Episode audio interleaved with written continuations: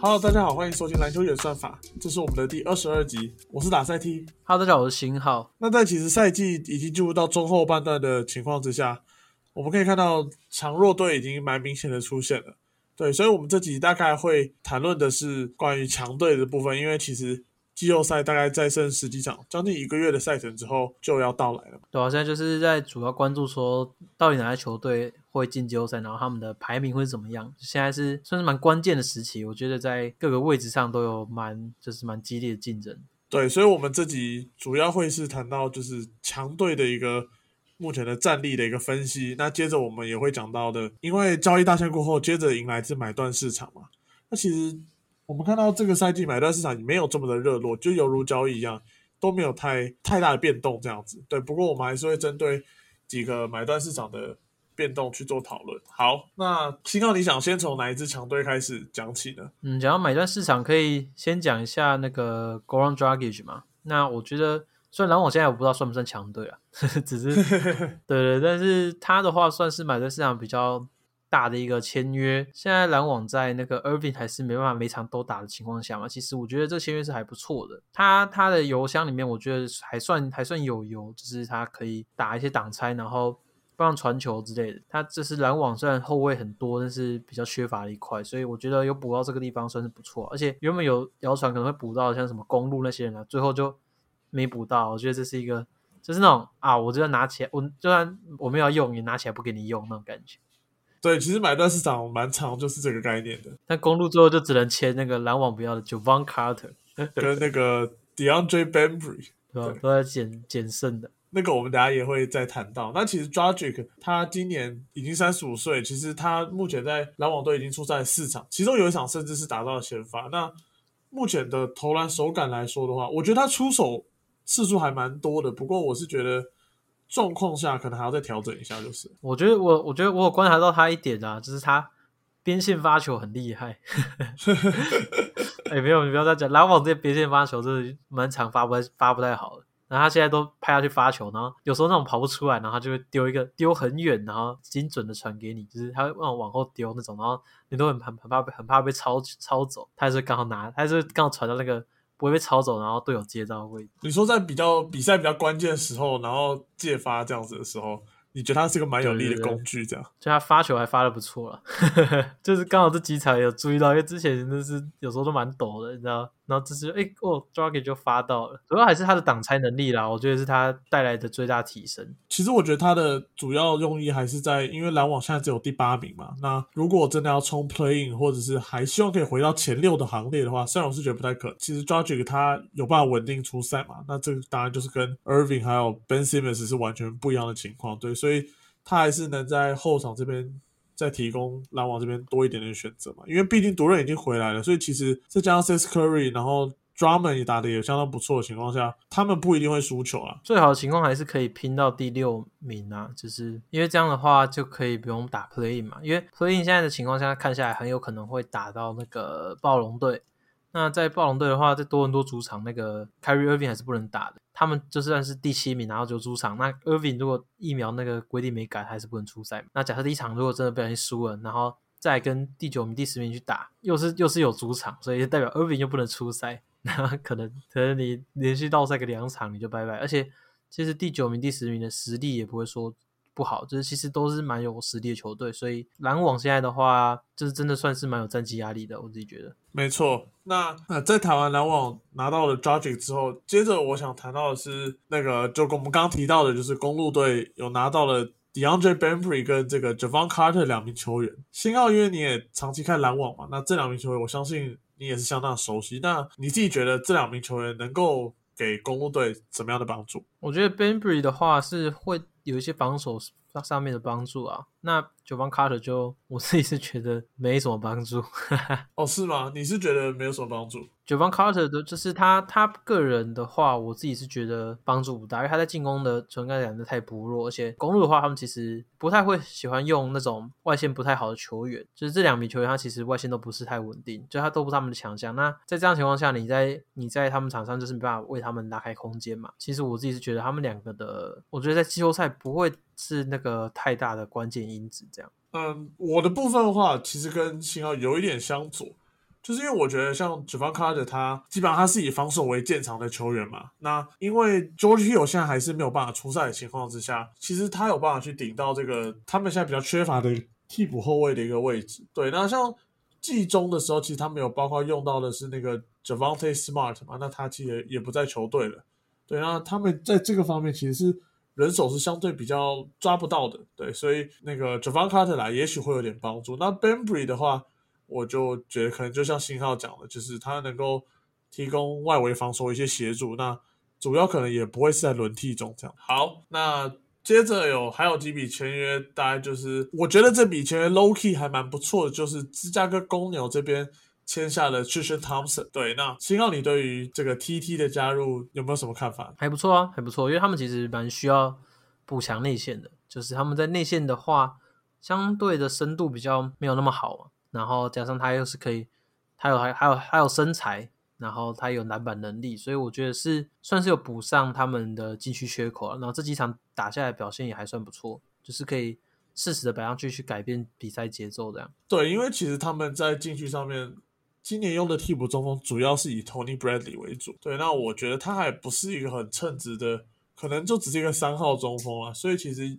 确实，T T 的加入是有补到一点帮助的，对，就是在 Vucevic 的替补上面会是有蛮大的帮助。这样，我觉得公牛因为他们现在也想要冲季后赛前面的席次，他们的整个整体的阵容的深度其实会来的蛮重要，因为他们，你们你觉得他们有办法在季后赛走很远吗？其实我相对之下比较不看好。对，那他们其实现在还蛮需要的是 Lonzo Ball 跟 Caruso 的回归，这两名球员在他们防线上面可以提供他们。外围压迫很大的帮助，可是其实，在对上东区的球队，其实普遍在禁区都有强势的球员，包含像七六人，包含像是那个公路的 Yanis，然后热火也有 Adbio，所以其实对上这些球队的话，其实你在禁区方面的压力是很大的。就是你看公牛比赛，你会很常看到，就是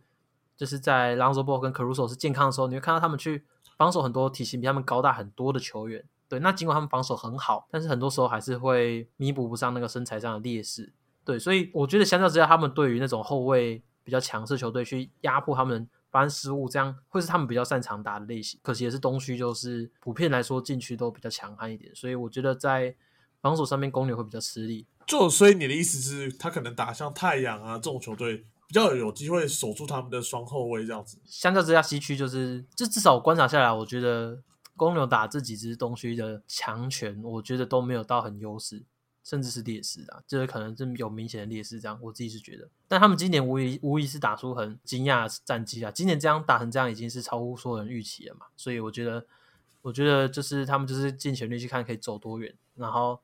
然后再看看之后有什么需要补强的地方，再去调整。没错，那在我们在讲到几支强队的主要分析之前，我想来聊一下，就是我不知道新奥你有没有关注。最近马克 f o s 已经回归赛场上，有啊，可是我都没看魔术啊。我其实有看了大概其中的两场吧，对我蛮好，因为他现在都是从板凳出发嘛。那新奥你会觉得说魔术现在的大方向，你觉得他还会把 Force 视为一个他要培养的资产吗？还是说他可能他的锋芒就会被 Suggs 还有这个 Cole Anthony 给盖盖掉了？我觉得他已经不会是 The Guy 了，就是他不会是那个球队想要积极培养，然后当做你主要球星那个人。他其实这次受伤对他的影响，我觉得是蛮大的。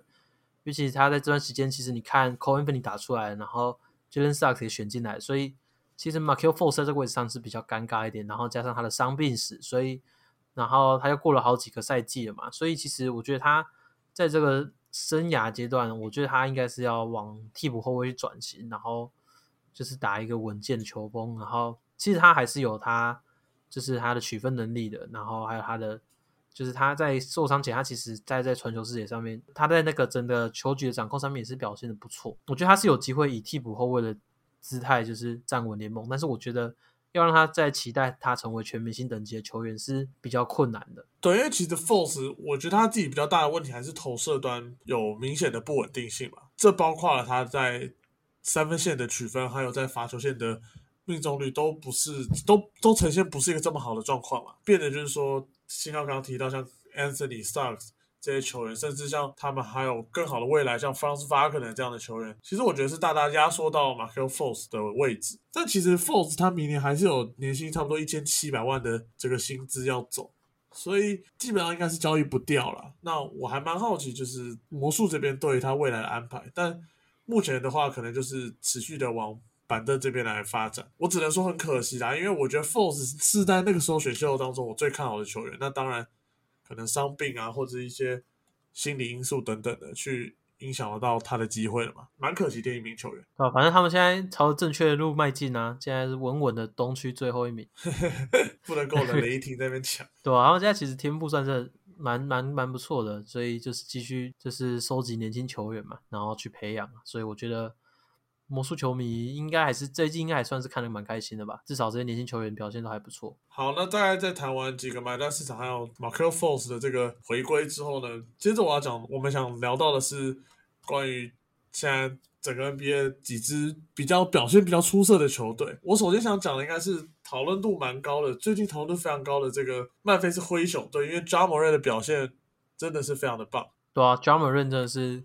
打疯了。他真的是，我那个那球，我还是觉得那球真的很不可思议。就是 Steven Adams 又传那个超远的那个那个全场球，然后然后他在那个 buzzer beater 前马上投进，哇，那球超帅。他就制空能力很好，他就直接在空中抓到，然后还可以这样投出去，真的真的超扯。那我们其实现在看战绩，曼菲斯灰熊已经超越那个金州勇士队，来到西区第二的位置了。我问你一个问题哈，你觉得他们有办法在季后赛走到多远的位置？有办法在季后赛走到多远的位置？我觉得他们如果是维持在这个西区第二的话，其实是蛮有机会走到西决的。如果他是第二的话，勇士就势必是第三。那你如果说他要走进西决的话，意思就是你认为他有机会击败勇士队？我觉得是还算有机会啊。灰熊队在打勇士队上面一直以来都表现的还不错。那你觉得除了除了 John Moran 之外？会有哪些球员对你来讲会是比较关键？因为其实那个勇士队嘛，他其实就是禁区比较薄弱一些嘛，相较其他位置。那曼菲斯灰熊在禁区的攻势，我觉得是就是很很强大的嘛。包含 Steven Adams 他在禁区有很强很大的 size，他可以抓很多进攻篮板，然后去帮忙球队多很多波进攻机会。那 j a m a r e n 他积极的进攻禁区，其实。其实那个勇士队比较难挡下来。我说实说实在的，就是 Jam Jamarin 的进攻模式的话，就是因为因为勇士队，他毕竟在禁区常人的部分是比较缺乏的，所以对位上面，我自己是认为灰熊队的是有占优一些。就是相较说他可能打上加球队的话，我觉得他打勇士算是就是比较相对相对之下比较有优势一点。所以如果可以拿稳住这个第二，然后拿到多一场那个主场优势，我自己是认为有。灰熊确实是有机会去挺进到下一轮的。我自己个人呐，个人的话还是会觉得勇士应该会会要回这个第二名的位置。因为其实 Draymond Green 是要准备回归了嘛，所以我是觉得最近他们的防守状况确实下滑蛮多了嘛。最近甚至被 LeBron 拿了五十六分，所以他们在防守其实整个整个状态下滑蛮多。当然，这都是因为 Green 没有办法出赛。反正少了一个防守的大脑，还有一个就是可以守非常非常多位置的球员。当然对啊，对啊，他确实是他们如果要无限换防最重要的一名球员。所以，所以少了他，他们目前的那个防守状况不是这么的好，也造成他们其实近期输了蛮多场比赛的。对，所以勇士也有机会要回第二。那其实如果要回第二的话，就等于是主场的差别。但不管怎么样，你还是觉得说灰熊是有机会击败勇士的嘛？对啊，对啊，我觉得会有是有机会，所以我觉得主场这个蛮重要的，尤其是像是今年，其实勇士对他比较多球员是比较起伏不定的，所以他们在客场表现不是太好，就十七胜十四败，可能就是只有高于五成一点。那他们在主场是。二十六胜七败，所以他们主场是比较出色一点，而不是出色一点，出色非常多的，所以我觉得这会蛮关键的。对，因为其实我们摊开到数据，灰熊队本来就是一个以禁区作战为主的球队，其实他们在三分线上面的，不管是出手命中率、出手的比例，其实在三十队来讲都算是偏低的。那他们主要还是以两分球，那其实这很明显，从他们几个进攻球员，你可以很清楚的看到，包括 John Moran，然后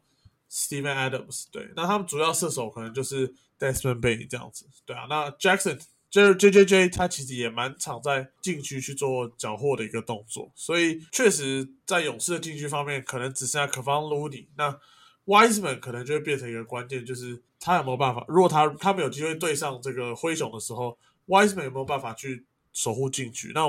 我这边其实跟信号的想法蛮接近，就是偏不乐观啦，对啊，没有，我觉得他不会是关键，我觉得他不会上场，所以你觉得他就算回来，他还是不会上场？我觉得没有那个时间给他了，就是要磨一个赛季啊，然后赛季都他如果是这个时间点都还没回来，我觉得他回来的也没什么机会，我是这样觉得，因为太晚了。如果是再早一点回来，还有时间磨，但是现在这样的话，我自己是觉得有点难，对我自己是觉得有点难。如果在季后赛他的轮替紧缩的情况下，克克我觉得他不会去用他。尤其是他在之前伤伤受伤前表现就不好了，所以我实在觉得不太可能啊。我我觉得你这个想法其实蛮不错的，这当然就是要看 Steve Kerr 对于他的子弟兵的信任程度。那我觉得灰熊有一个优势是，他有那个 Jaren Jackson Jr. 可以打小球五号，所以他在一些就是外围的防守上，他们其实也有去办法做到换防，所以这样的话去阻挡勇士队是比较有效的。你有时候可以去摆上他打五号阵容，然后去又靠换防去瓦瓦解那个勇士队的攻势嘛。我觉得这一点是。相较其他球队，可能像是爵士这种有就是 Rudy Gobert 主战中锋，这种可能就是会被勇士队射烂。那灰熊他就有这个不一样的选择，所以然后加上他们其实还有被冰烂的那个 Tillman，去年附加赛也是给勇士吃了很大的苦头，虽然他现在都上不了。就是我自己是觉得灰熊在防守这一块人可用之兵，就是在对上勇士的是有那个本钱在的。所以我觉得，我觉得如果他们真的在第二轮碰上，会蛮有蛮有趣的。我自己是觉得蛮有趣的。不过刚刚其实需要提到那个小球五号的。概念，其他一名球员没有提到，是最近打的还蛮不错的 Brandon Clark。对，那他在这个小球五号上面也是一个蛮不错的选择。对啊，Brandon Clark 自己打蛮好的，他的抛投手感整个回来了。对啊，对啊，对啊，而且他现在等于是蛮舍弃掉他的三分球，就也没有有说要去。我记得他前两年还会想出手三分球，我看他这赛季几乎是没有在投。我刚刚讲到那个攻击禁区部分，Brandon Clark 他可以可以帮忙抓很多进攻篮板，所以我觉得这一点也是他们的优势。灰熊队他们目前的 offensive rebound 的 percentage 是百分之三十，这是联盟第一的成绩啊。这个这个当然是非常强大，那当然有鉴于就是这个进攻篮板大师 Stephen Adams。好，那这大概是对于灰熊队的主要的一个分析。那接着我们想讲到的是另外一个在东区目前最近也是讨论度非常高的，就是费的七六人队。呃，在 James 哈登出赛之后，其实七六人队的表现一直在一个高档，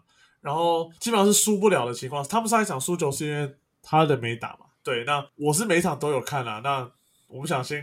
听听看，信号你怎么？你觉得要怎么去防守 Harden 跟九 N B 这个组合？那怎么去防守这个组合？呃，不用防守啊，就是会被打，会被得进得分啊。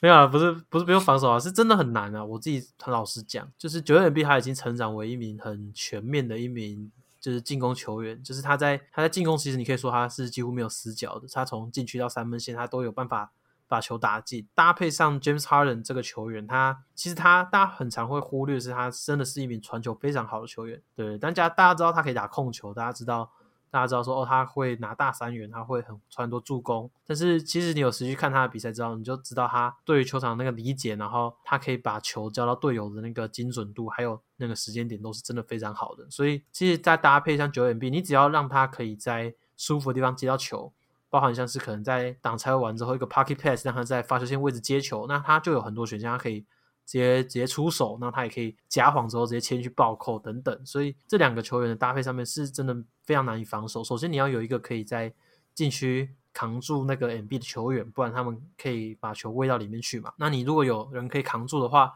那那那名球员也不能被 James Harden 的 pick and roll 打爆，就是那个防守球员也要具有一定的机动性。对，所以我觉得。现在在防守这个方面是比较困难的，不过他们现在在先发部分都还是会摆上那个马蒂斯塞博嘛，所以我觉得就是这一点会是他们进攻的比较弱弱的一环。所以如果是团队防守比较出色的球队，他们可能就要适时的去放掉这个点，然后积极的靠一些夹击，然后或者是一些陷阱去破坏掉那些传球，我觉得才会是阻挡七六人的一个比较好的策略。就蛮像我的想法，也是蛮像信号这边所去。想的就是说，你没有办法守住他们两个，但你不能让他们两个一直不断的在伤害你，对，所以等于是说你要放机会给其他的人。这个时候就提到的是 Matisse t a b l e 但我觉得这个我觉得更困难，就不太像是可能没有大家想象这么简单。就是说，他们现在阵容上面还是有 Tobias Harris 跟 t y r i s Maxi 那 Maxi 甚至是在 James Harden 到来之后表现甚至是完全解放，那他投篮。空档变得更多，然后他的切入能力又可以 attack close out，他多功能的这种后卫其实变得更难守。那再加上 Tobias Harris 是个延伸四号，他也有在禁区作战的能力，所以其实整支球队实在来说是蛮难守的。我自己是觉得说，少数可能有几支有办法守住他们的球队，应该会是波士顿塞尔提克队。对，那因为他们在阵容上面，除了那个 Tatum 跟 Brown 之外，那他们在禁区四五号其实是 Rob Robert Williams 三世跟那个 Al Horford。对，那我理想的想法就是说，在单防的情况下，Horford 能够在限制 MB 的情况下，能够做一些帮助。那你可以看到 Robert Williams，他其实这个赛季在弱侧边的协防还有火锅这方面，其实是表现的相当出色。对他防守范围相当大，那他机动性也相当的高。对，那再加上可能外围防守有 Jalen Brown 啊、Tatum 啊这样子比较 size 比较大的球员去防守 Harden，甚至是 Marcus Smart 也是一个相当好的防守。你我想说，你到底什么时候讲他的名字？因为我脑中一直想到 Derek White，不知道为什么。Derek White 也很不错啊，他在防守防守方面也很不错。对啊，因为他的身体身材条件也是在后卫来讲也是算蛮不错的。我是觉得有这样的阵容的这个塞尔提克队比较有机会在那个七战四胜制的比赛当中去解决掉七六人了。其他东区球队的话，你可能就是要得的比他们多分，就是你的进攻火力要比他们强。譬如说，你压的是要爆爆量得分，可能 Portis 啊那些。射手 Chris Middleton 要大量的有办法持球得分，那对热火一样，要像那场比赛就是 Duncan Robinson 整个火起来啊，或者 Hero 整个火起来啊，其实才有可能才有机会去击败到七六人队啊，否则我是觉得以现阶段来讲是蛮困难。对，我觉得除非就是你真的要跟他去拼火力啦，就是他们现在现阶段限制他们真的蛮难的，尤其是他们两个都是可以站上罚球线然后稳定取分的球员。就让你的球队在要阻止他们的又更加困难，因为他们不是说哦，你好送他罚送他上罚球线，他就会 miss。他现在其实在这块是非常的稳定的，就变成说，其实这支球队在进攻端其实已经没什么弱弱点，所以就像我刚刚讲的，要依靠就是你的团队防守，然后去适时的去去轮转，然后去放掉该放的球员。对，那不然就是你就只能拼进攻。那星耀，你觉得以七六人这边来说，除了刚刚我们提到的九 N B，然后 Tyrese Maxey 跟 James Harden 这三个巨头之外，你有觉得有没有哪一个球员可能是在这个阵容当中还是一个蛮关键的角色？嗯，我自己会觉得是 George Nian，。我觉得他在现在 James Harden 到来的情况下，我觉得他其实是蛮有可能在许多关键时刻去取代塞博上场的，因为或是 Harris，因为他们两个其实在一段时间，因为他们就是 Catch and Shoot 的话，塞博他就是。大家会去放他投嘛？那 Harris 的话，我觉得他现在目前也还没有很适应这个定位，就是他现在要再度调整嘛，就是在没有球权情况下，他更精简的去在短时间短时间内去做做好他的决策，就是好，那现在哈登传过来了，那这球我要投还是要再下手去做进攻什么的？这几场我看下来，我觉得他在这一块还没有那么适应，就是很容易就是会就是可能会做就是啊空档的没投，或者是可能就是又硬切什么之类的，所以。我觉得这块他还是需要调整。那就是尼彦的话，他的定位很简单，就是射手嘛。那在这几场，其实哈登帮他创造了非常多空档，所以我觉得在这一块，他其实是有机会在关键时刻去取代可能塞博啊，然后去上场，然后去达到拉开空间，甚至可以投进一些三分球的那个功用。对，其实我觉得这个 pick 不错。不过我这边会想要 pick 的，其实还是算是蛮寄予厚望的马蒂斯泰博，因为道理其实很简单，就是我觉得在。七六人的这个外线防守上面，其实他们并不是来的这么的出色，因为你可以看到他们如果排开来排开来的阵容，他要是有尼恩然后 James Harden 跟 Danny Green 的话，因为 Danny Green 其实已经退化不少了，对，那再加上 Maxi 其实也不是一个大后卫的情况下，其实这个阵容在外围防守我不是这么的乐观，对，那如果会遇到像篮网这种有 Simmons、Kyrie，然后 Kevin Durant。SS Curry 理想状态啦，对。那如果是这样的情况下，其实不一定那么占优势，对。因为以 M B 的这个防守策略来讲的话，它还是比较沉退。那沉退的话，如果对于这种外线很容易投开的球队来讲，它的防守的贺阻力就会相对有限。所以我会觉得 t y b l e 他在持球的防守，或甚至是在二线协防上面。他的外围防守，我会觉得对于七六来讲，这是一个蛮大的价值。这个是我们已经可以知道说他能做到的事情。那就是他有没有办法长期的留在场上，关键还是他的投篮状况。当他接获到空档的时候，如果有办法把握住的话，他才有办法一直上场。那他一直上场，他才有办法在他这个防守端去做发挥的动作。所以我觉得这方面来讲，可能会是七六人在走到季后赛更深的位置的时候，蛮大的一个关键。啊，我觉得我们这两个 pick 没有冲突啊，就是 Cyber 他当然在那个防守端的，在七六人他现在是更需要去依赖到他。那现在他的到来，其实他也可以他的空切啊，他的他加上他有一些空切，他有他有一些适时空切，然后可能他可以有灌篮能力，然后加上他在跑 fast break 也是跑的蛮积极的。那哈伦是有机会去前场的 leading pass 去传球给他，让他去做一些找攻。所以我觉得在这一块塞伯当然是很重要。那我我说的理念的话，我就是说在一些可能一些可能的替补上来，因为其实哈登现在会去带二阵嘛，那他跟李彦的搭配就这几场可以看到还蛮频繁，就是可能。靠他们两个去打一些挡拆，然后一些 pick and pop 啊，或是一些 go screen 去制造出他的空档，我觉得都是很不错的。那加上可能最后一攻的时候，你需要去人去人有人去拉开空间的时候，你也也是一个不错的选择，所以我才会在这个地方挑他出来讲。因为像是 c o g m a s 像是 Green 这些球员，他们今年的投射表现其实都没有到太好，所以我自己的话会比较对倪彦寄予寄予厚望点。对，我也觉得我们两个人。的 pick 都蛮棒，然后也都不冲突，对，所以相信这两名球员，再加上现在能看到的三巨头，就是加 Maxi 这个三巨头，会是七六人就是在季后赛相当大的一个关键。好，那这大概是对于七六人的部分。接着我们想讲到的是目前的东区龙头迈阿密热火队。热火队其实前阵子大概在赛季初的时候，其实接连受到 Jimmy Butler 还有那个那个 Adbio 的这个伤势所影响，导致他们其实战绩有其实一还是在前面的位置，但你就会觉得没有这么多稳固。对，那但是他们这两名球员其实回归之后，很明显看到热火队的战绩始终保持在东区相当前面的位置。对，那先要你谈谈一下，你觉得这是以团队至上的热火队？有没有办法去击败这种众星云集的公路啊，或者是七六人队？其实今年的情况下，我自己是蛮看好热火队的。就是我觉得他们今年的阵容是还蛮蛮好的，尤其是他们补足了去年就是季后赛失利，他们最缺乏的侧翼的防守。就是那时候他们在侧翼其实是没有人可以去挡下亚尼斯的。那他们其实今年补上来的是那个 P.J. Tucker，然后他们还有捡来了 Kellen Martin 这些球员，都是在。外线的防守上面是很不错的助力，对，那那我觉得他们这样这样补齐之后，加上他们的外围的那个防守者又多了 Kyle Lowry，对，那 Kyle Lowry 大家也知道他是一名就是防守很出色的后卫，他对球场上的判读，然后防守的站位，然后加上他有他的厚实的身材，所以他的后卫的防守上面，你其实就是已经算是很前面出色的人选。变成说他们其实在要被打点的这一块，就是变得相当困难，就是他们其实每一个人都有。还水准之上的防守能力，加上他们也有那个联盟中数一数二就是出色的区域联防，然后他们有多变的防守策略，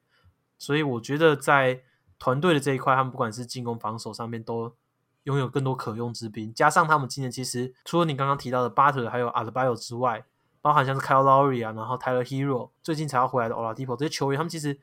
他们的都缺赛。非常多时间，就他们其实主力几乎没有聚齐过，但是他们还可以在东区第一的战绩。我觉得他们这支球队真的是很有料啊，包括像是递补上来的，像是 Gabe Vincent 啊，然后 Max Strus 这些球员，他们都是很好的去融入到这个体系当中，然后每个人都是有他们可以为这个团队做到的事情。我觉得这球队在季后赛这种讲究那个去调整的这个战场，我觉得他们是比其他球队来的有更多的筹码。像是好，你说可能。那个七六人队好，那他们这支球队虽然刚才说进攻那个火力很猛烈，但是他们其实所以一直在一个七战四胜的那个的系列赛里面，他们可以做调整，其实相对来说就比较少。那加上 Dark Rivers 在过往也是有蛮多被逆转的经验，所以对，那我觉得 Miami Heat 他们在总教练是 Eric Spoelstra 的这一点上也是一个很大的优势。对，所以我觉得他们现在确实是稳稳的东区龙头，然后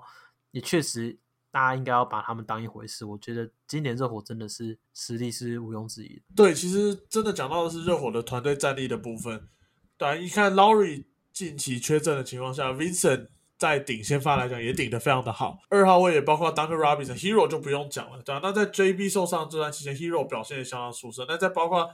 刚刚提到的 Caleb Martin、Max Strus，那禁区在没有那个 a d b i l 的情况下。Dwayne Dedman 跟 y u r s e v e n 这两名球员，甚至也表现的在水准之上，所以变成说他们确实在这个团队战力确实是蛮难防的一个部分。不过尽管如此，有时候团队战力去被诟病一点点诟病的地方，有些人就会说哦没差，但你在场上就只能有五个人啊。但我觉得这个说法当然是大错，但我觉得不能到完全就是错。对，那因为我想讲的点在于，就是近几年来最重要的 Go To Guy Jimmy Butler 其实是。表现的并不是那么好，他这赛季三分球命中率其实甚至不到两成，他整个的投射状况是史诗级的糟糕了。对啊，那实际上你对于他在投篮方面的不适应跟这个低迷，你会觉得对于热火来讲会有很大的问题。对，我觉得热火队他们比较比较比较担心是他们的进攻。对，就是刚刚你提到像 Jimmy Butler 最近的表现都不是太好，就是他在进攻端算是投射方面算是相当的不好，所以变成说他们的。可能在季后赛战场这种需要球星主宰的战场的话，他们会比较比较没有那个可能可能关键时刻可以去突破的一个点。对，所以我觉得这一点的话，其实今年有长出来的 Hero 就是一个蛮大的关键。对他，他已经展现了他可以在他可以投一些自己创造的机会，然后加上他现在有打挡拆的能力，现在还有 Kyle Lowry 可以去分担他们的挡拆进攻。所以我觉得在这个点上面，他们其实已经是相较上个赛季来的出色一些。不然他们上个赛季其实基本上。Jimmy Butler 这一点，就是在面对到就是体型出色的公路队的时候，然后对面对方又就是挡拆要 go under 的时候，他们其实没有什么反制的手。对，那其实在今年的话，他们我觉得他们在进攻端的武器也是变多的。当然，他我觉得他们还是有可能落落入就是可能得分不足的问题。但是他们我觉得他们的防守，因为大家都说防守是不会失常的，所以我觉得他们的防守是真的确实有机会让他们就是还是可以跟各队一战。对，其实他们在各项的防守数据。不管是基础还是进阶数据来讲，他们在三十队都是名列前茅的。对，那当然他们有外线有非常好的防守球员，我觉得这些就不需要多提。对，那进攻端的话，其实刚刚就是这就是我比较担心的点，就是有时候在关键时刻还是会有希望巨星去做单打的一个动作。除了热火队其实主要进攻，除了可能是从 Lowry 开始发动的这个 Pick and Roll 之外，像是 Adbio 跟那个 Duncan Robinson 在这个手递手的这个就持球掩护上面。其实也是一个进攻点嘛，那他们其实进攻点相当多，但是对我还是觉得说 JB 要快速找回他的进攻手段，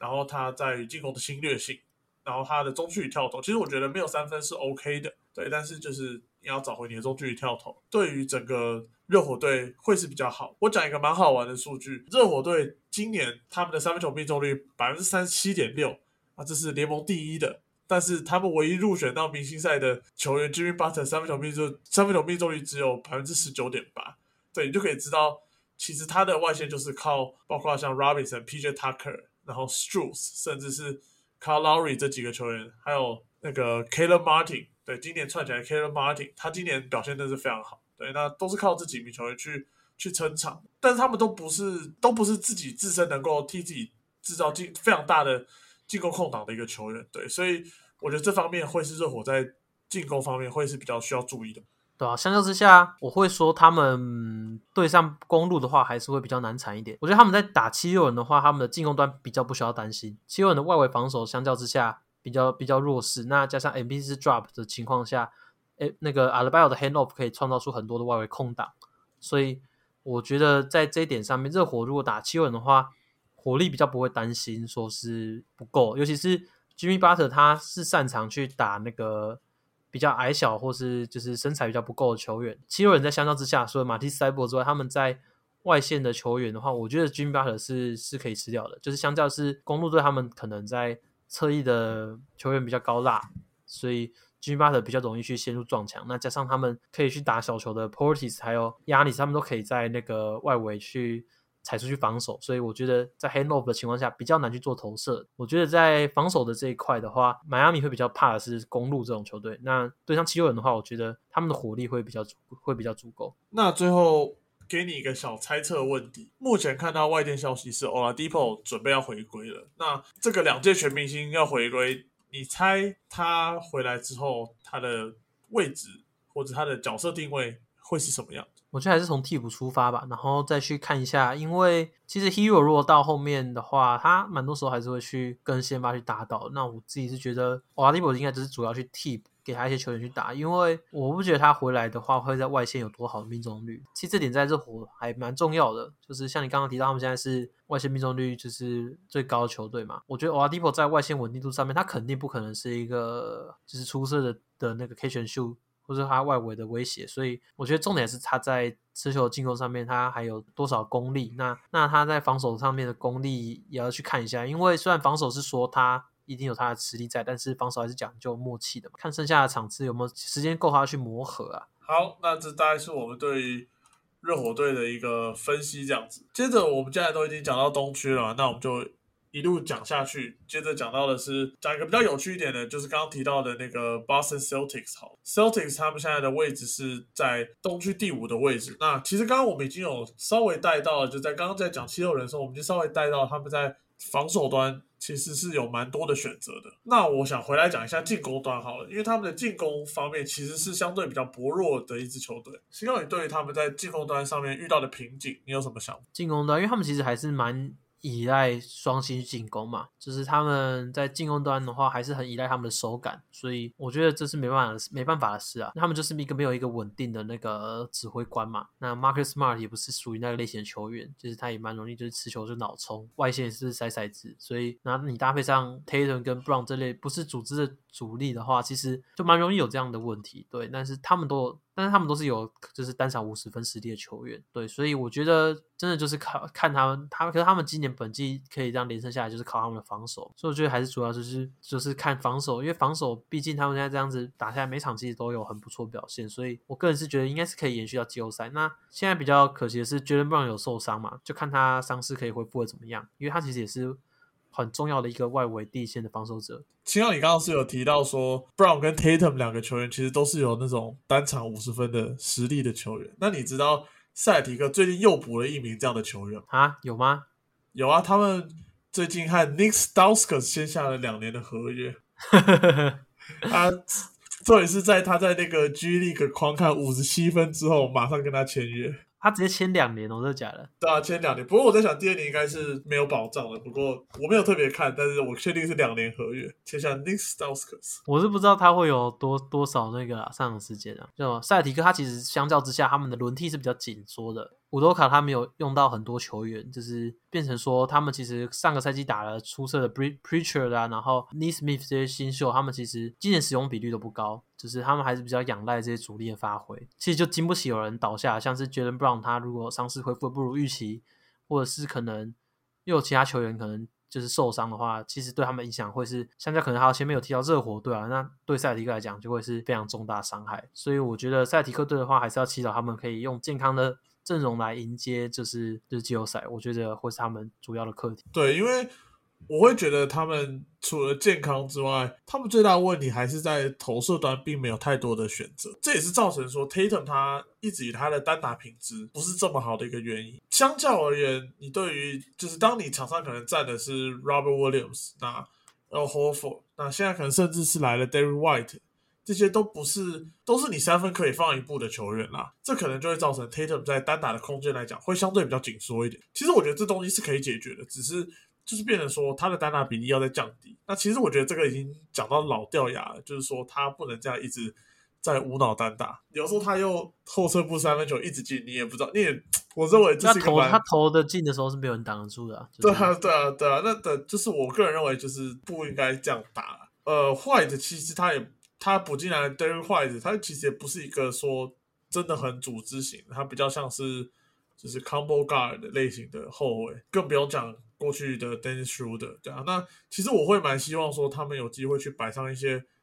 能够投射的球员在场上，去拉开一点位置，Payton Pritchard。甚至是 Daniel Tice 有没有机会在更多时间去进入到轮替？其实刚刚蛮讲到一个蛮大的重点，就是说他们现在的轮替是紧缩的，但是不代表他们这些球员是不能够用。对我觉得这是不太一样。那当然就是看这个 Udoka 这边怎么在赛季最后末端去做整合的部分了。对啊，那。他一个系列赛会给你准一场，然后那场就会投进超多颗。我记得他有一场，有一，我记得他有一次，我看一场比赛准到不行，就是他直接冲过去拔，你知道？我想说，这个人是疯了吗？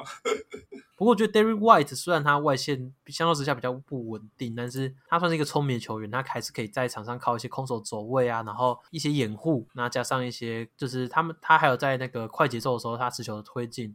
我觉得都还是可以对他们进攻造成帮助的。我自己还是蛮喜欢这个签约，尤其是他在防守上面算是也蛮契合这个球队的，就是他懂得就是靠他的站位，然后还有预测一些球线啊，然后去那个靠他的手臂去抄球，我觉得都是对塞尔提克来说非常棒的，因为他们在制造对方失误之后，就可以就可以去进行他们转换快攻嘛。那在球球员其实有很多就是体体型良好的锋线的情况下，他们在快攻把握度上面也不错，这样子就可以就是减少就是落到那个效率比较低的半场的单打，所以我觉得在。防守在中进攻这一块，塞提克就做的还蛮不错的。这些球员，我觉得就是持续摆在场上，然后靠防守去去做出贡献。我觉得塞提克现在打了。很出色的一个原因，对，没错。那当然到季后赛是怎么样，就就大家敬请期待啦。今年真的是很难预测，我觉得今年就是很容易被打脸的那个这种东西。然后，因为其实像之前的话，很容易就是啊预测啊，这这这就比较强啊，你也不太需要去预测什么对位，然后去预测可能他们的防守进攻策略会怎么样。就是哦，这队很明显就比较强，那第一轮就很简单预测完，然后后面你可能也可以很轻松，就是觉得哦，就是谁会赢。那我觉得今年其实从第一轮开始就会有很多。有趣的对战组合，那到第二轮其实都开始会变得很难预测，因为每支球队其实在今年都是很有机会去那个拿下分区冠军，甚至去冲击冲击总冠军。其实就是有点像我们今天的讨论模式一样，他们会有阵容相克，甚至是教练愿意摆出怎么样的阵容，那这个球员会有怎么样的表现，这些都还蛮影响到整体系列赛的走向，所以就会变得非常难预测。有时候就是你遇到一个系列赛，就是他两边就是会摆出这样的阵容，那。就很明显，你就看得出来哪一支会赢球。就像我记得一两年前那个那个灰熊队，然后打应该是去年，去年灰熊队去打犹他爵士的时候，你就我觉得赛前我们两个就可以很很容易的猜测出他们会一直去往进去攻击，然后被狗贝尔给影响到。对我记得那个系列赛就是就是蛮照我们想象的在走，但我觉得今年可能要遇到这样的系列赛几率应该是蛮低的。对啊，对啊，今年的话，你看像是。比较低顺位的种子好了，目前这样看一下，你看有 Celtics 嘛，然后像是 Nets 啊，然后像是可能那个西区的话，有你看像是达拉斯独行侠或者是金块这些球队，你你保你能保证说高顺位种子在第一轮遇到他们绝对会赢吗？其实其实都很难说。我觉得今年季后赛真的会很好看，就是可能从第一轮就是血战七场那那种那种感觉，甚至附加赛啊。附加赛就会开始很刺激了。其实刚刚新号提到 Dallas，那我们就现在来赶快讲一下达拉斯小牛这支球队。那其实他们在做了一个大家都蛮难以置信的交易之后，其实他们在明星赛后的表现其实是四胜一败。交易来的大家可能认为是偏毒瘤的，包括丁威迪跟 Bertans，其实都还有蛮不错的表现，尤其是 Spencer 丁威迪。而且小牛队这支球队其实他在防守端其实出乎意料的非常的好。你对于小牛队他现在在例行赛中后半段。有这样的表现，就是他这样的好表现有办法保持到季后赛之后。我觉得达拉斯的表现好，是真的蛮有机会延续下去的，因为他们包含像是像这场他们最近洛哈当时没打的情况下，丁威迪打的非常出色嘛，也帮助他们赢下最近面对国王的比赛。你可以很明显看到丁威迪加入之后，他们多了一个持球点，变说他们可以在许多时候都摆上两个持球点在场上。过往就是只有当曲跟那个 Jalen Brunson，对对对，所以他们现在其实多了一个人之后。他们选择是变得很多的，那每个时间都有这两个人搭配的话，会变成让他们的进攻变得较难防守，因为毕竟以前可能大多时候还要去让，就是虽然 Bronson 被拉上先发，但是有时候还是要让他们错开上场嘛，有人要去带板凳啊，然后这样子。那现在丁威迪来了之后，很明显可以看到这一方面，他们其实在进攻方面是变得更加难以防守的。那尤其是像就是可能对方外围第一好的球员要去防守当曲的情况下，另外一名球员像丁威迪他可以，如果他可以。面对防守比较差的球员，像是前几场他就是有吃掉 Curry 的这种表现嘛，就是他如果可以去靠他这个点去去吃掉对方，就是其他球员，我觉得对达拉斯支球队过往季后赛可能过度依赖仰赖当当局最后输球这个画面，今年可能有可能就是避掉这样子。对，因为在这个去年的那个快艇的系列赛来说好了，在当局如果是被夹击的时候。对他们比较难找到一个比较好、比较聪明的一个另外一个好的持球点。那现在今年来讲，是一下子多了两个嘛，包括丁威迪跟 JB 嘛。对，所以这在个这个处理球方面其实是蛮蛮不错。尤其是丁威迪，他现在的外线的命中率是来到了百分之四十一，但我觉得可能就只是一个蜜月期啦，可能会再去做修正。但是因为丁威迪这名球员他在二号位上面，其实他还是有蛮不错的身材，对他六十五，我觉得也是 Bronson 相对比较缺乏的一个部分，对啊，那他在防守端只要有比较平庸的表现的话，其实我觉得整个阵容来讲，对于小牛来讲，确实是一个蛮大的帮助啊。对啊，毕竟伤伤兵伤兵是没有输出的啊 p o r z i n g i s 都都不能打的情况下，现在你换来可以打的，你就战力一定是提升的。真的没有办法上场，是真的不行。那包括其实像 Reggie Bullock 也陆续在上场。今年其实我们也看到，那个去年没什么机会的 Josh Green，今年也都有蛮多上场表现的一个机会。交易后，反而你去看小牛队，他的整体阵容是人手是比较多的，就是能帮助卢卡的球员是来的更多的。我自己也蛮看好小牛队有机会在以下课上，对吧？包括如果他们遇到的是 Utah 的话，现在四五名的话。我觉得他们蛮有机会去击败到犹他爵士。我觉得他们会比较比较怕禁区比较强、有强势球队、有强势球员球队，因为他们相较防，他们防守虽然轮转现在很确实，但是如果是遇到那种可以禁区强打的球员，他们会比较扛不住，因为他们其实在禁区的轮替上面吃下主战中锋是 d y p a u 嘛，那他本身就是一个 undersize 的球员，加上可能一些其他那些球员，包含像是 Kleber，然后替补现在还有还有还有那个那个 Marquis Chris。对对，反正就是他们的替那个替补内，他们内线部分相较之下防守是比较薄弱的，所以我可能像是对上金块队，或者是可能对上，虽然这些球员就球队现在是在低顺位，包含就是 c a r l Anthony Towns 这些球员。我觉得会比较难打。那还有像是第一种子的 Phoenix Suns，他们拥有那个 DeAndre Ayton，我觉得也可以在禁区拥有很大的优势。这我觉得是会是独行侠比较不愿意看到的。那对上其他球队的话，其实，在相较之下，他们就可以靠他们就是优秀的团队轮转去弥补掉他们防守的劣势。我刚刚提到就是 Utah 嘛，那因为那如果他们真的在季后赛遇到就是像 Utah Jazz 这样的球队，那他的进攻点基本上就是分布在外围嘛，很明显就是以康利，然后 Donovan Mitchell。b o d a n o v i c h。罗索尼有这几名球员，对，然后他们会透过球的传导去找到外围的空档。那如果你的外线轮转是好的情况下，可以去减少对方空档三分出手的比率。那加上你在进攻端，你又可以靠卢卡去打一些错位。虽然他们上一场卢迪狗被把错位把当局锁烂。我知道这场我有，那我觉得在整个世界赛长远这样看下来，包含像是爵士队，其实替补进去也比较薄弱嘛，像是外赛那些球员，他们也没有办法跟到外围。我自己是觉得，在一整个世界赛下来的话，就是达拉斯如果对上是爵士的话，是蛮有机会赢下来的，甚至他们现在有可能在战战绩上面也可以超车。讲完。独行侠之后，新奥你有没有什么强队？你觉得还需要再我们再多讲的呢？我觉得我们可以讲一下鹈鹕队。鹈鹕队现在最近势头很猛，我觉得鹈鹕是一个不错，那当然就跳脱了我们这个强队，因为他们最近。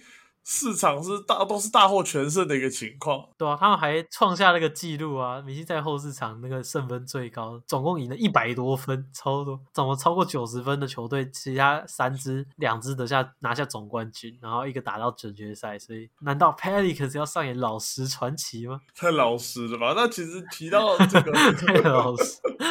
其实提到这个 Pelicans 这个鹈鹕队，就不得不提一下我最近。非常喜爱的一名球员啊，就是 CJ McCollum 嘛。他来到鹈鹕的九场比赛，哇！我没想到，我没想到，我有生之年可以听到你讲这句话。你说拉塞蒂以前是是超级 CJ 黑，对啊，我以前都说 CJ 比好多人都好还逊很，我只是这疯狂黑 CJ，我就觉得他那时候我很不喜欢 CJ，原因就是因为我觉得 Lil 很强，但是我就不觉得 CJ 是他的，应该是他的伙伴。对，但是我的就是我很多年都这样觉得。那他们其实也在一起很多年，直到就是上一次 CJ 离开。其实我们我记得我们上一次 podcast 有提到那个，就是 CJ 离开之后他写的那封信，那个时候就是让我非常的有感而发。就是我觉得我有点错怪他，因为也不讲错怪，但是就是。我有点只看到场上的这些，就是我们都知道，可能以篮球的角度去看，leader 可能需要一个比较防守型、比较三 D 型的二号位去协助他。CJ 明显不是这个人，但我觉得我忽略到其实是他们有很深厚的情谊的，这在于就不是我们用这种用讲的或者用分析的可以去谈论的部分。CJ 他本身在进攻端上面其实确实也是一个进攻万花筒。其实从他来到 T 五的这九场比赛，你就可以看到他目前场均。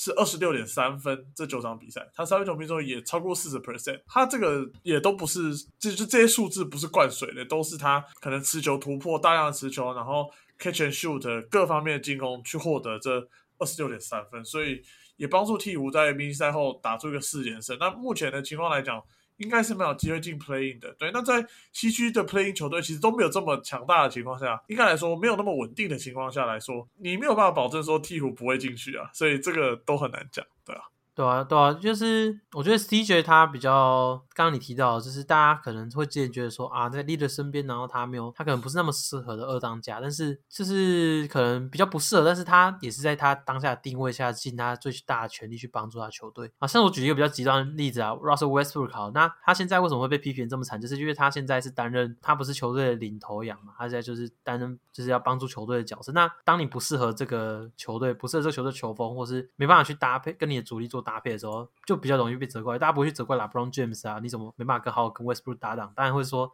Westbrook 你怎么没办法好好跟他们搭档啊？所以在你是担任就是球队的配角的情况下，就比较可能会承受到比较多这个骂名。他其实现在来到鹈鹕队，他他拥有很拥有蛮多球权的情况下，他其实在传球这部分，我觉得也是被大家低估的。我觉得这样看下来，他其实在为队友创造这机会这一块。做的还不错，因为你可以看到鹈鹕队现在其实是没有正统的控球后卫在场上的，他们现在其实主要是由他还有 Ingram 去负负担这个组织的任务。我觉得这两个人在这块上面表现都算是蛮出色，尤其是 Ingram，他其实这个赛季就是在传球这部方这方面，我觉得也是有显著成长。你去看他比赛，你可以很明显看到他可以传出很多很不错的球，然后让队友得到很好的机会，所以。我觉得他们现在这个阵容是很不错的。那这最近他们又把 Jackson Hayes 拉上来嘛，靠他还有 Herb Jones 两个人的机动性去弥补那个大家可能球队像是有现在先把有 C 卷然后把 Junius 这类。防守比较需要有人 cover 的，现在搭配像 Ingram 啊，然后刚刚提到 Herb Jones 跟 Hayes，那他们都是可以在防守端上面覆盖率比较大的球员。他们在防守的表现，其实这几场下来看下来也都还不错。我觉得他们已经有慢慢找到他们适合他的打球方式。那 CJ 很明显就是补上他们以往可能少的另外一个进攻发起点。我个人是会看好他们，可能可以在接下来的排名上面再上升，甚至可能只要八九名的位置吧。